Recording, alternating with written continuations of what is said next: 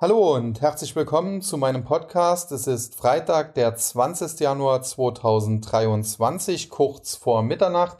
Und in diesem Podcast äh, müssen wir natürlich den äh, Handelstag insbesondere vom heutigen Freitag besprechen, denn äh, dort ist einiges passiert, nicht nur starke Kursgewinne an den US-Aktienmärkten, sondern auch die Kryptos, die wieder richtig Gas gegeben haben. Und da ist gerade vor wenigen Minuten auch noch eine Einmeldung reingekommen, die ich, weil ich heute recht spät dran bin, mit in den Podcast packen kann.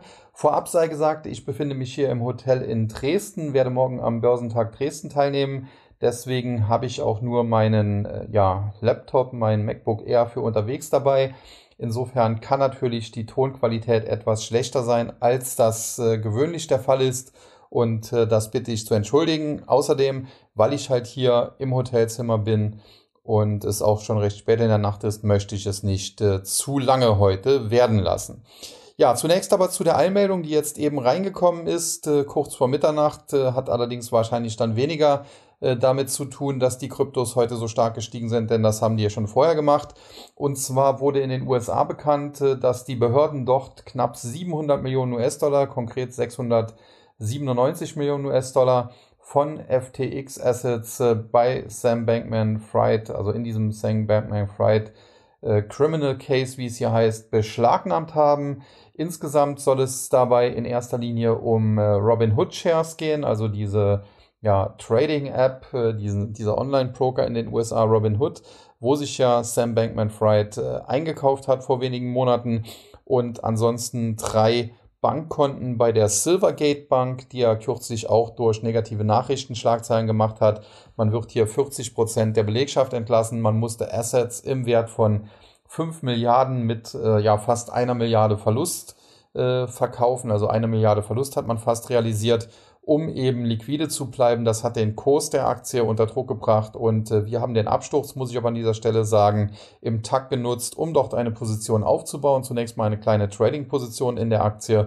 Aber ich kann mir vorstellen, dass da noch etwas mehr passiert. Ansonsten hatten wir auch eine Trading-Position in Hedera, früher Hedera Hashcraft mit dem Kürzel HBAR, eine Kryptowährung. Und äh, hier war die Information, dass Hedera eben auf dem äh, Weltwirtschaftsforum sein wird, dass man doch teilnehmen wird, wie aber auch andere Projekte.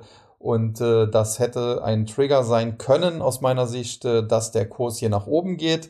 Wir haben den äh, Hedera Coin deswegen äh, Anfang der Woche schon gekauft, muss man sagen, zu Kursen im Bereich ja von äh, ich glaube 5 Cent waren es etwa und hatten eigentlich ein kurzfristiges Trading-Ziel von etwa 6 Cent, was immerhin schon etwa 20 Prozent gewesen wären.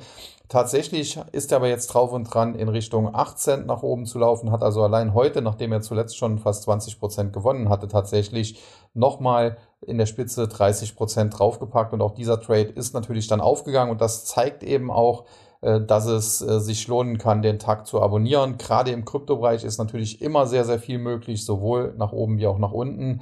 Und wenn man da äh, Long und Short richtig macht, kann man richtig viel Geld machen. Aber natürlich auch am Aktienmarkt gibt es weiterhin große Chancen. Und gerade jetzt im Tech-Sektor, wo so viele Werte abgestürzt sind, lässt sich das ein oder andere Schnäppchen schießen. In dem Zusammenhang auch ganz interessant. Ich habe heute einen Bericht gelesen, äh, hier auf dem Flug nach Dresden über Katie Wood und ihren ARK Invest, äh, äh, ARK Innovation, so heißt der äh, ETF. Und äh, der hat dieses Jahr sehr, sehr gut äh, performt, muss man sagen. Also seit 1. Januar, das Jahr 2023, da hat dieser ETF, dieser, ja, wenn man so will, Fonds, über 15 Prozent zugelegt, gegenüber, glaube 2,5 Prozent waren es zumindest bis gestern im S&P 500 und irgendwie 3,7 Prozent bis halt, ja, gestern muss man mittlerweile sagen, weil es jetzt kurz nach Mitternacht schon ist, äh, der Nasdaq. Und natürlich jetzt haben die Aktienmärkte noch was draufgepackt, aber eben Katie Wood hat jetzt äh, das äh, neue Jahr, muss man sagen, sehr, sehr gut begonnen, nachdem sie, aber auch das gehört zur Wahrheit, die letzten zwei Jahre tatsächlich relativ versagt hat, denn es ist nicht nur ein Minus von 66 Prozent, das sie im Jahr 2022 eingefahren hat mit eben diesem äh, ARC ETF, sondern im Jahr zuvor, 2021, da lief es zum Ende halt auch schon nicht mehr rund und deswegen wurde das Gesamtjahr schon damals mit einem Minus von 21 Prozent abgeschlossen. Also insofern, sie war die Königin der Pandemie, ist mittlerweile auf dem Boden der Tatsachen gelandet, aber so wie ich sie in der Pandemie nicht in den Himmel gelobt habe, so möchte ich sie jetzt auch nicht in, in, in die Hölle verdammen oder wollte sie auch letztes Jahr nicht in die Hölle verdammen. Ich schaue mir sehr genau an, was sie, was sie macht. Es gibt dort einige Aktien in ihrem äh, ETF, äh, wo ich nicht nachvollziehen kann, wo ich mich fernhalten würde. Aber es gibt durchaus auch die ein oder andere Position, wo ich Ihre Einschätzung teile, dass das ganz interessant ist. Und äh, deswegen haben wir beispielsweise jetzt auch im äh, TAC eine Watchlist angelegt mit den Werten, die eben in diesem ARC Innovation ETF drin sind. Die ist aktuell noch nicht freigeschaltet, weil es liegt noch in München. Das wird wahrscheinlich am Montag dann freigeschaltet sein und äh, dann werden wir diese zuletzt 28 Werte genau beobachten. Und wir haben tatsächlich auch schon in der ein oder anderen äh, solchen Aktie-Trades gemacht. Äh, zuletzt beispielsweise in Teladoc, der relativ gut aufgegangen ist, ebenfalls. Ja, kommen wir aber zum heutigen Marktgeschehen. Und da muss man sagen, die Indizes sind zunächst eigentlich recht langsam in den Handelstag gestartet. Gestern war ja auch noch ein recht schwacher Tag. Aber dann äh, gab es Aussagen, muss man sagen, von Seiten der FED, von einem FED-Gouverneur, der auch stimmberechtigt ist, nämlich dem Herrn Waller. Und die hatten es in sich. Denn anders als viele zuletzt, die sich ja doch eher sehr hawkisch gegeben haben, die immer wieder gesagt haben, die Leitzinsen müssen noch steigen, um die Inflation eben äh, bekämpfen zu können, unter Kontrolle bringen zu können, hat sich Waller dahingehend geäußert, dass die zuletzt reinkommenden Daten ihn sehr zuversichtlich stimmen und er deswegen auch davon ausgeht, dass er bei der nächsten Zinssitzung nur einen 25 Basispunkte Zinsschritt äh, ja, unterstützen wird, äh, denn er glaubte, dass äh, ja, das doch sehr ermutigende Zahlen sind, die jetzt reingekommen sind. Und das ist natürlich genau das gewesen, was die Märkte jetzt langsam hören wollten. Denn ich hatte es ja zuletzt schon hier im Podcast auch gesagt, das große Problem ist, aus meiner Sicht ist die Fed bereits fertig. Die Inflation ist, soweit sie das durch die Notenbank äh, ja, bekämpft werden kann, ist sie bekämpft worden. Äh, es gibt noch Effekte, beispielsweise durch diese langen Lockdowns in China, wo da eben ja, die chinesische Wirtschaft gelahmt hat oder zum Teil noch nicht wieder äh, ganz rund läuft die natürlich dann auch äh, hier durchgeschlagen haben, die hier die Inflation ein bisschen nach oben gedrückt haben. Aber das sind eben Effekte, die kann man natürlich, wenn man das unbedingt möchte, geldpolitisch bekämpfen. Aber es ist eigentlich Quatsch, das zu tun, weil es eben Sondereffekte sind und die werden sich jetzt eh demnächst erledigen, weil China ja jetzt wieder geöffnet hat. Und insofern halte ich es für völligen Quatsch, wenn da gefordert wird, der Leitzins muss auf 6% steigen. Aber was Jamie Dimon, der Chef von JP Morgan, zuletzt so alles von sich gegeben hat, auch gerade in Sachen Kryptos, das ist ohnehin ja, ziemlich lächerlich, muss man sagen. Ja, kommen wir äh, zu dem, was äh, heute am Markt draus gemacht wurde. Wenn man sich den Anleihenmarkt anschaut, muss man sagen, äh, da wurden die Worte von Herrn Woller jetzt vielleicht äh, gar nicht mal so richtig wahrgenommen, denn wir haben hier ganz klar steigende Renditen sowohl bei den zweijährigen US-Staatsanleihen, die sind auf knapp 4,18 Prozent gestiegen, um etwa sechs äh, Pünktchen. Und äh, auch bei den zehnjährigen US-Treasuries, da ging es sogar noch etwas stärker nach oben, um mehr als acht Pünktchen auf 3,48. Nach wie vor haben wir die inverse Zinsstrukturkurve, die eine ganz klare Rezession anzeigt. Aber ich hatte auch da in der Vergangenheit immer wieder darauf hingewiesen. Erstens, die Rezession folgt meistens mit einer Verzögerung von 18 Monaten. Also haben wir da eventuell noch ein bisschen Zeit, auch wenn ich glaube, dass die US-Wirtschaft zumindest in Teilen äh, zuletzt schon in der Rezession war. Und äh, dann muss man eben auch noch sehen, äh, das äh, Zweite ist, dass wir hier eine Normalisierung zwar brauchen, auf der anderen Seite der Aktienmarkt aber meistens genau dann am schlimmsten unter Druck gerät, also nochmal richtig auf den Deckel bekommt, wenn eben diese Normalisierung im Gange ist. Und bisher muss man sagen, ist das noch nicht der Fall. Insofern, wir haben eine inverse Zinsstrukturkurve, die ganz klar auf eine Rezession hindeutet und äh, Aktuell können wir noch damit leben. Es steht sehr viel Geld im Seitenrand. Deswegen hatte ich auch damit gerechnet, dass wir eine Jahresendrallye bekommen, die in eine Jahresanfangsrallye übergehen sollte. Die Jahresendrallye kam dann nicht. Das habe ich ja auch klar eingestanden, dass das leider eine Fehleinschätzung war. Aber wer zum Ende vergangenen Jahres eingestiegen ist und die Position dann über den Jahreswechsel gehalten hat, der dürfte trotzdem nicht ganz unzufrieden sein, denn die Jahresendrallye, die ist zwar ausgefallen, aber die Jahresanfangsrallye, die war dafür zunächst mal umso dynamischer, auch wenn sie jetzt in den letzten zwei, drei Tagen also am Mittwoch und Donnerstag äh, etwas unterbrochen wurde. Heute allerdings am Freitag oder gestern muss man mittlerweile sagen, weil es ja schon nach Mitternacht ist, ging es dann weiter und das ist auch das, worauf wir jetzt als nächstes blicken werden, nämlich äh, die Aktien- und Kryptomärkte. Und da haben wir zunächst einmal in den USA eine regelrechte Kursrally, ein regelrechtes Feuerwerk gesehen, also vielleicht das, das Neujahrsfeuerwerk nachgereicht.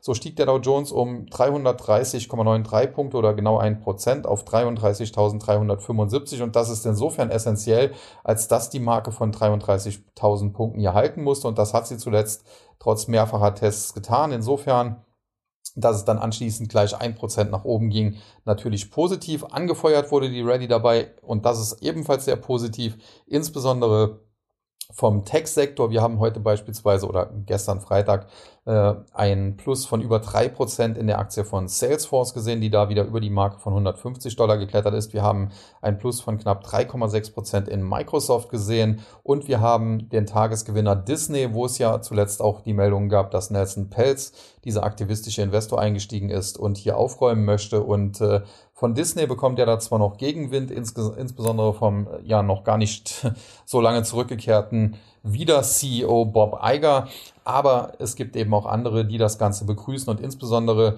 äh, das Management von Procter Gamble hat sich zuletzt nochmal sehr positiv dazu geäußert. Nelson Peltz ist hier in der Vergangenheit auch eingestiegen, hat dann einen Sitz im Management Board dort bekommen und äh, das Management von Procter Gamble ist vollauf zufrieden und begeistert von ihm. Er hätte sehr viele gute Ideen geliefert, die man dann auch umgesetzt habe und das habe das Unternehmen klar stärker gemacht. Also insofern muss man mal sehen, ob Disney sich da lange wehren kann. Ich denke, dass Nelson Pelz durchaus in der Lage ist, sich durchzusetzen. Und generell muss ich ganz klar sagen, die Aktie von Disney ist auch äh, ja, vielleicht so ein bisschen in Sippenhaft mit dem Tech-Sektor, weil man hier auch immer das Streaming-Geschäft zuletzt äh, in den Vordergrund gestellt hatte.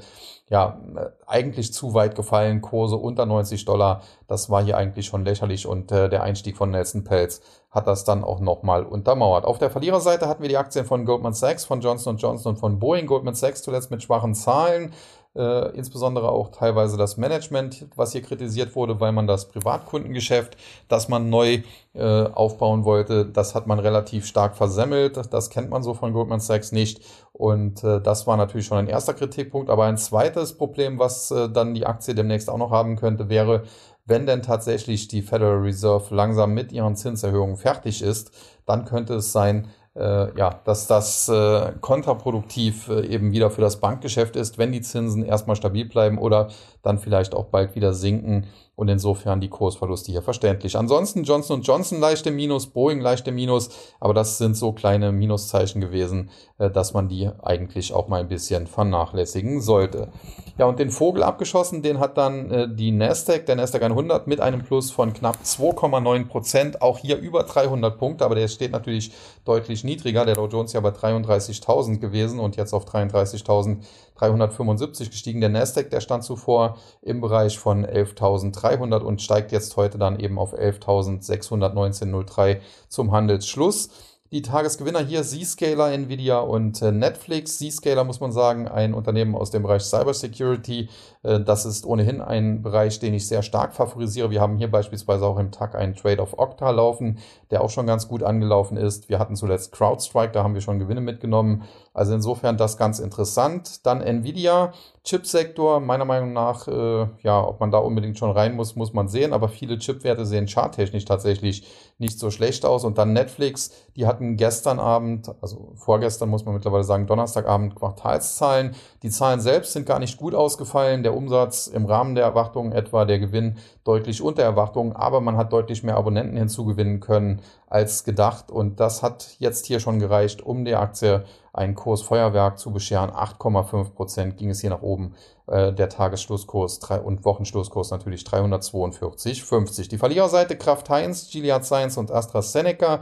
Äh, Gilead Sciences bröckelt zuletzt ab. Der Biotech-Sektor ist auch so ein bisschen out, weil man jetzt wieder offensiver äh, agiert, also in Tech-Werte wieder mehr reingeht und dann äh, ja vielleicht nicht unbedingt äh, die doch etwas äh, günstig bewerteten und äh, substanzstarken Biotech-Werte bevorzugt, sondern tatsächlich wieder die Wachstumswerte äh, in, ins äh, Depot packt und äh, ja, Risk-Off. Risk On hier immer das Spiel. Aktuell ist halt wieder Risk On und äh, da wird eben eine Gilead Sciences eher verkauft.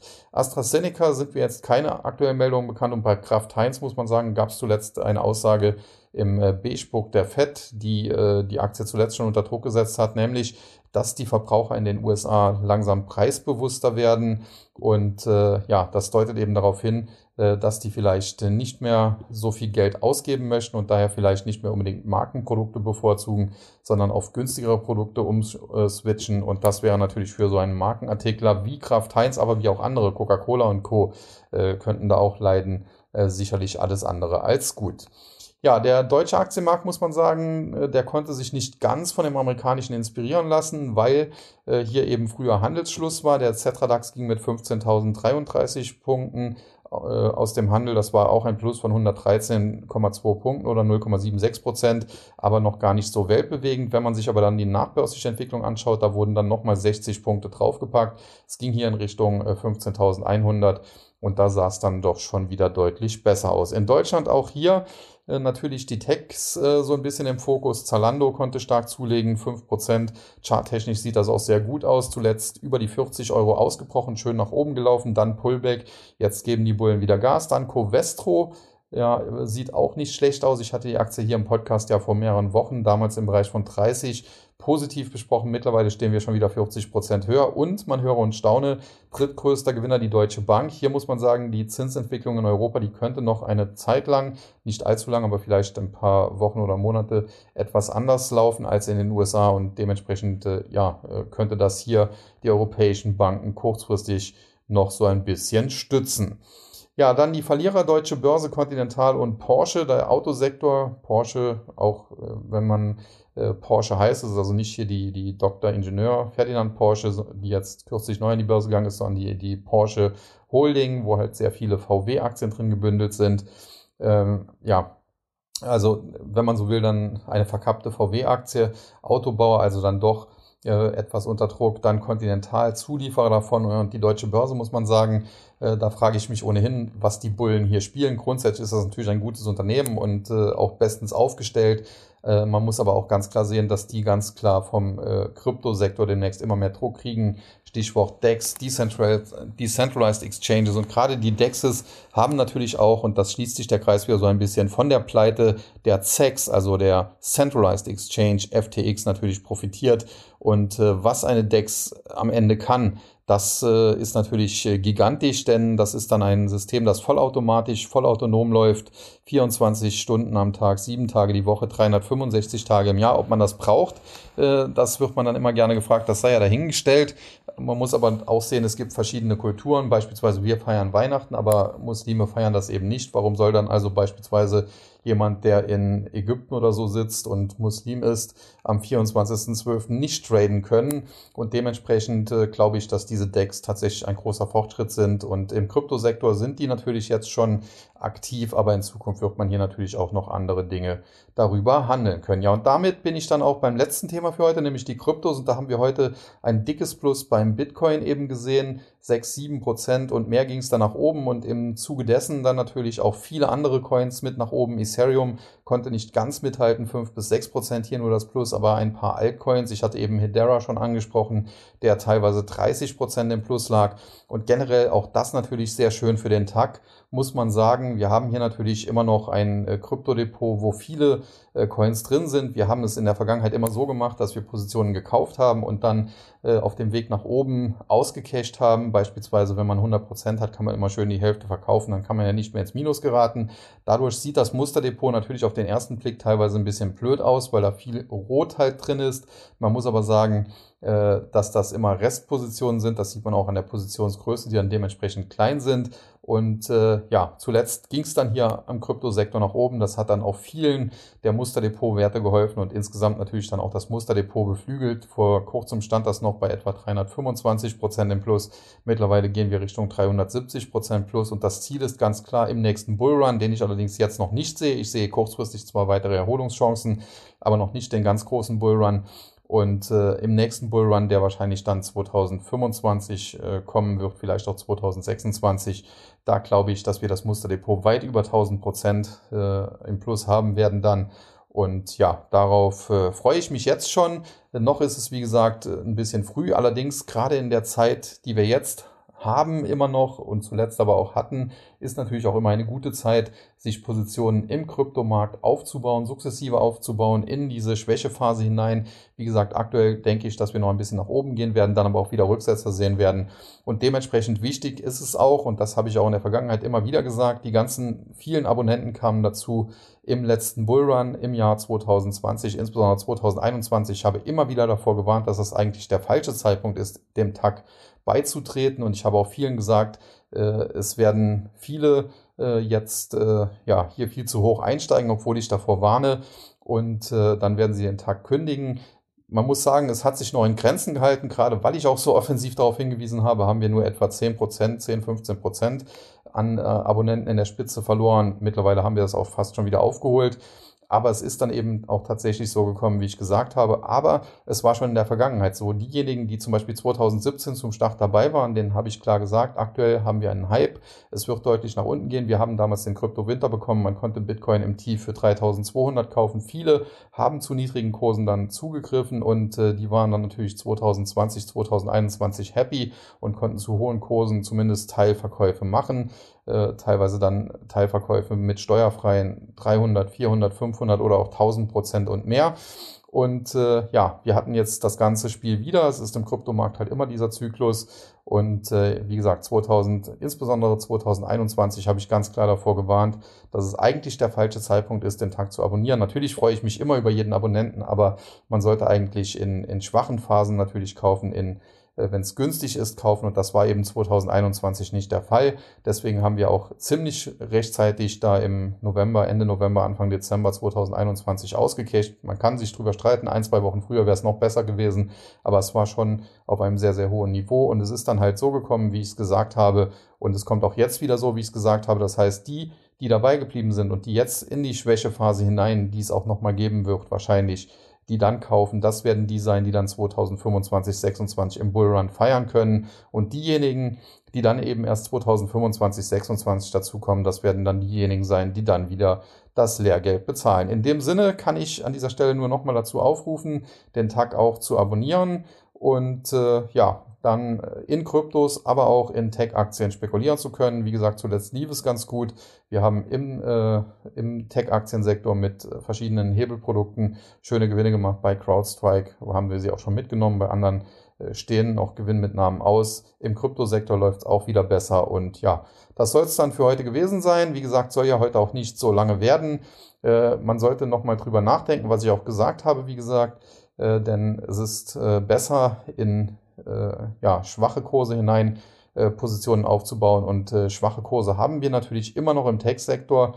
Äh, schwache Kurse haben wir immer noch, auch wenn es erste Erholungen gab im Kryptosektor. Und äh, das ist eben genau die Zeit, wo man kaufen muss. Und deswegen ist jetzt genau die Zeit gekommen, wo man den Tag dann auch abonnieren sollte. In diesem Sinne, genug der Eigenwerbung. Morgen geht es jetzt zum Börsentag. Und ja, damit wünsche ich allen noch ein schönes Wochenende, einen ja, guten Morgen. Wahrscheinlich wird das Video bzw. die Aufnahme erst am Morgen zur Verfügung äh, stehen, wenn ich die jetzt gleich hochlade.